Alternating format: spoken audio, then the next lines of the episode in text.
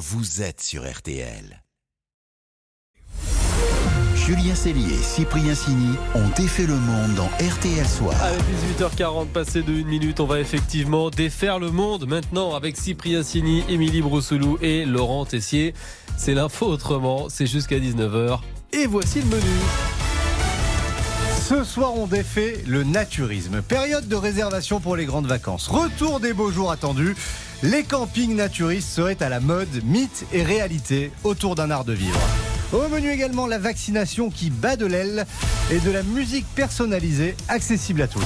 On défait le monde de la quotidienne. C'est parti On défait le monde dans RTL Soir. Et voici le son du jour. J'avoue franchement que c'est grisant. Nu au soleil, complètement nu.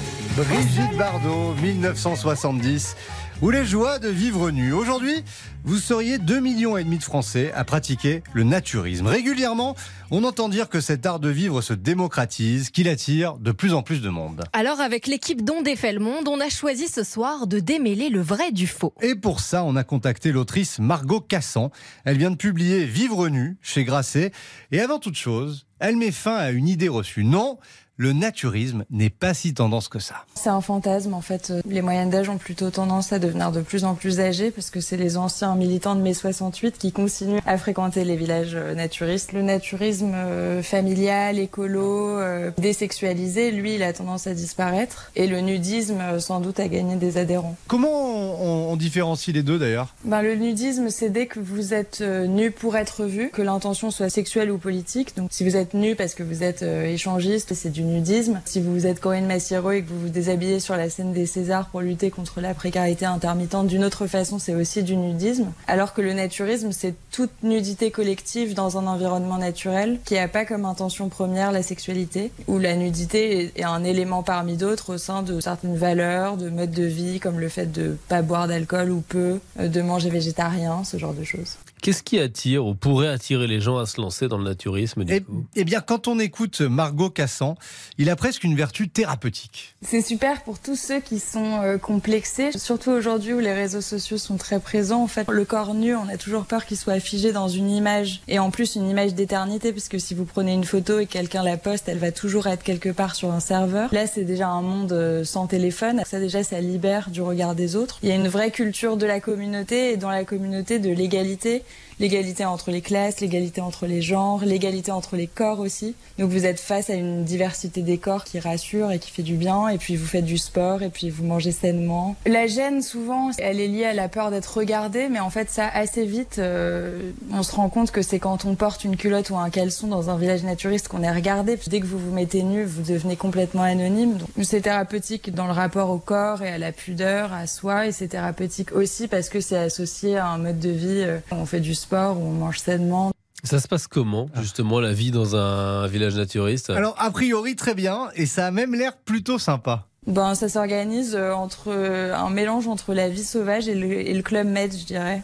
Donc vous avez des activités collectives, euh, vous faites du sport, Et, et tout se fait nu? tout se fait nu, y compris les courses, ouais. C'est une espèce de vie en cocon pour être protégé justement des voyeurs ou pour protéger aussi le- les textiles. Donc c'est comme ça qu'on appelle les non-naturistes. Du fait de voir des gens nus, euh, il y a des arbres qui créent un- une forme de frontière. Et au sein de ces frontières, vous avez tout. Vous avez un ostéopathe, parce qu'il y a une grande euh, présence des médecines douces et des médecines alternatives dans les villages naturistes. Vous avez un endroit pour faire vos courses, vous avez un marché, vous avez tout ça. Et si vous avez envie de vous lancer, la Fédération française de naturisme recense très officiellement 150 centres de camping naturistes en France. Et j'ai bien dit naturistes et pas nudistes. Et on peut retrouver cette interview en longueur, bien entendu, sur rtl.fr. Allez cliquer. RTL, Sous les radars. On va défaire l'info, passer aujourd'hui sous les radars. Alors on reste dans les vacances avec une nouvelle forme de tourisme qui se développe et qui vous, pourrait bien vous faire envie, Laurent. Le tourisme du sommeil, le mal, sleep ça. tourisme en anglais, c'est une nouvelle tendance qui monte. Alors on oublie les excursions, les visites des villes, dans les musées, les randonnées, les grandes fiestas, les attractions, les dégustations de produits locaux. Non, on part pour un seul objectif, s'offrir des vacances pour dormir, Ouais. pour recharger les batteries physiquement et moralement. Ça vous parle, Julien? Ouais. Et ça se ressent, le hashtag Sleep Tourisme atteint près de 200 000 vues sur le réseau social très prisé des jeunes TikTok. Les mots retraite du sommeil ont augmenté de 1100% entre janvier et février. Mais alors, pourquoi de plus en plus de gens veulent juste partir en vacances pour dormir parce que grosso modo, on peut le faire chez nous, ça. Ah oui, c'est vrai que ça se tient. Mais notre Eh. sommeil se dégrade. Par exemple, 7 Français sur 10 déclarent mal dormir selon un récent sondage. On était 61% en 2020, 55% en 2018. Et ça, bah, les professionnels du tourisme l'ont bien compris. Ils s'adaptent même à la demande avec des séjours axés sur le dodo. Vous pouvez retrouver des voyages spécifiques de remise en forme, des lits connectés pour analyser votre température corporelle, s'occuper de la fermeté du matelas, soulager les points de pression.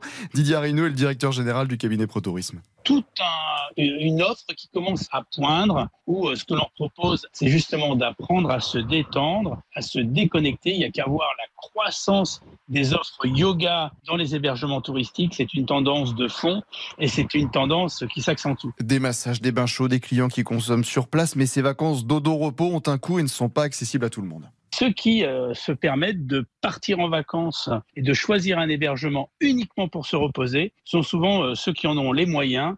Hein, il faut avoir un peu les moyens pour choisir un bel hôtel avec une jolie vue et strictement ne rien faire. Ouais, surtout si vous demandez un masque de nuit en cachemire, des thérapies sonores, donc bien dormir, peut-être un luxe, même en vacances. C'est noté. Petite pause et puis on défait le monde continue dans RTL Soir avec les vaccins. On en a beaucoup beaucoup parlé pendant des mois et des mois et pourtant on se vaccine de moins en moins. Tout de suite. Défait le monde. Julien Cellier, Cyprien Signé. Julien Cellier et Cyprien Signy ont défait le monde dans RTL Soir. À 18h50 minutes, on défait toujours le monde dans RTL Soir et voici notre loseuse du jour. La grande perdante, c'est la vaccination. L'UNICEF alerte cette semaine. On vaccine de moins en moins nos enfants, Émilie. Eh oui, ça va peut-être vous briser le cœur, mais on n'entend pas assez ça.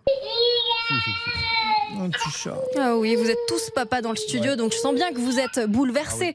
Mais la situation est inquiétante. Un rapport de l'UNICEF montre que la vaccination des enfants de moins de 3 ans recule depuis 2019. En France, on estime que 82 000 enfants sont privés d'au moins un vaccin obligatoire et un quart d'entre eux n'a reçu aucune dose entre 2019 et 2021. Et oui, certains parents y vont à reculons. C'est vrai qu'on a certaines, certaines inquiétudes et les peurs des risques derrière. Je me pose des questions. Je me demande si elle n'est pas trop petite pour avoir autant de, de produits déjà. Et après, je pense qu'on n'est pas assez renseigné aussi. Et ce qui est fou, c'est qu'on est très loin des années 60 où le vaccin avait la cote. Énormément de maladies ont disparu maintenant du globe parce qu'on vaccine les enfants. Je trouve qu'il faut le faire. Maintenant, toute la famille est vaccinée, moi y compris, même le petit bébé. On ne risquera plus les épidémies que nous avons au Moyen Âge. Et c'est un bien de, de faire vacciner ses enfants. Alors comment en est-on arrivé là? Il s'agit parfois de désorganisation. Entre les 11 vaccins obligatoires, les recommandés, les rappels, les délais entre deux vaccins, on peut vite être perdu, comme vous, Julien, je crois.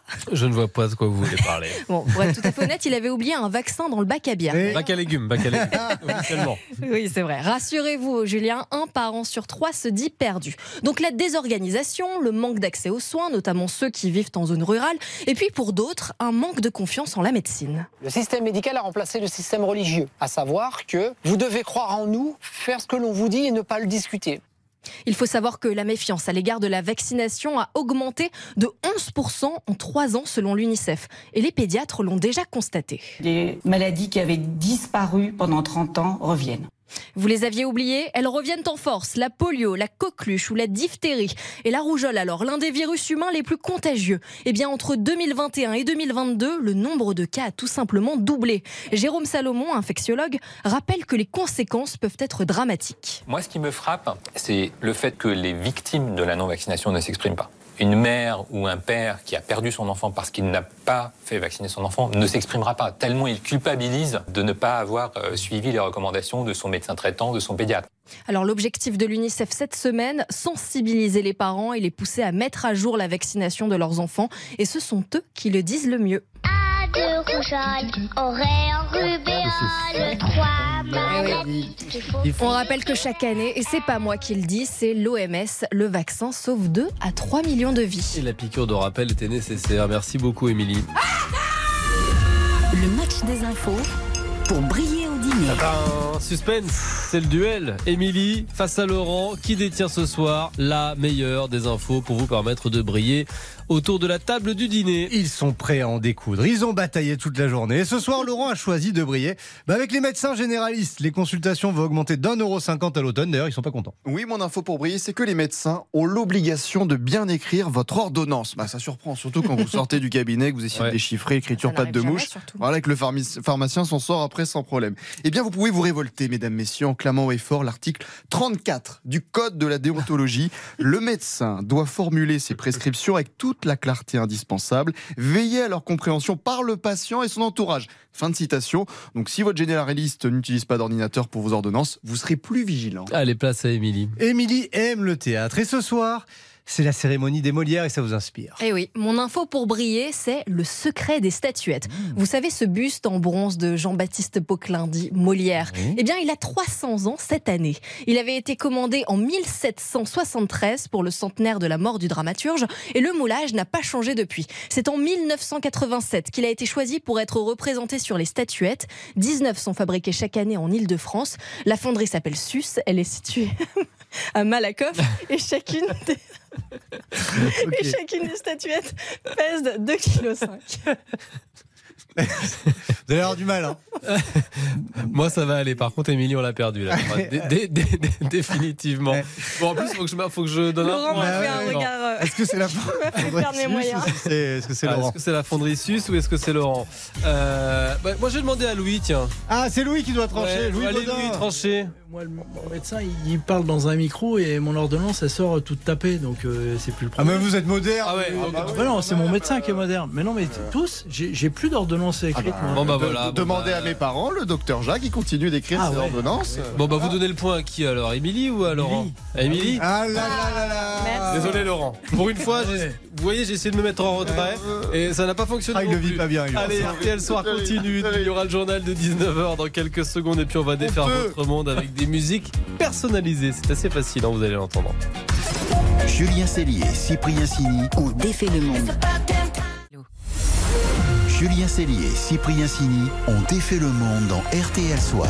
18h58 minutes et juste avant le journal, on défait votre monde maintenant dans RTL Soir. Ce soir, il a créé une musique rien que pour nous. Enfin, c'est son ordinateur qui l'a créé. Oui, en quelques clics, Jason est capable de fabriquer de toutes pièces une musique personnalisée. Il a lancé une start-up à Albi. Bonsoir Jason. Bonsoir. Vous êtes le fondateur d'Abstract. Comment ça marche concrètement? Je vous dis ce que j'aime et le tour est joué? Oui, c'est exactement ça. En fait, Euh, on a développé une solution qui permet à ses utilisateurs de générer et de diffuser en temps réel de la musique qui soit originale, qui soit libre de droit et qui soit personnalisable de manière très intuitive à travers différents paramètres qui ne demandent pas d'expertise musicale. Et euh, en fait, on met quoi, par exemple, si c'est pour euh, une musique pour offrir à une personne? On met ses qualités, ses défauts. Enfin, c'est c'est quoi que vous demandez exactement comme critère? Mais on va tout d'abord trouver des mots-clés qui vont permettre d'exprimer le ressenti émotionnel attendu au niveau du résultat musical. Donc on a par exemple un mot-clé euh, gay, un mot-clé mélancolique, un mot-clé euh, surprenant,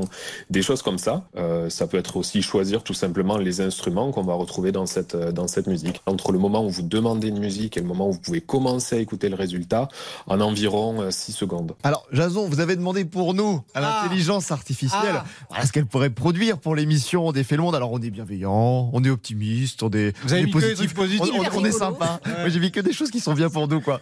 Donc on va écouter le résultat. Qu'est-ce que va nous produire l'intelligence artificielle?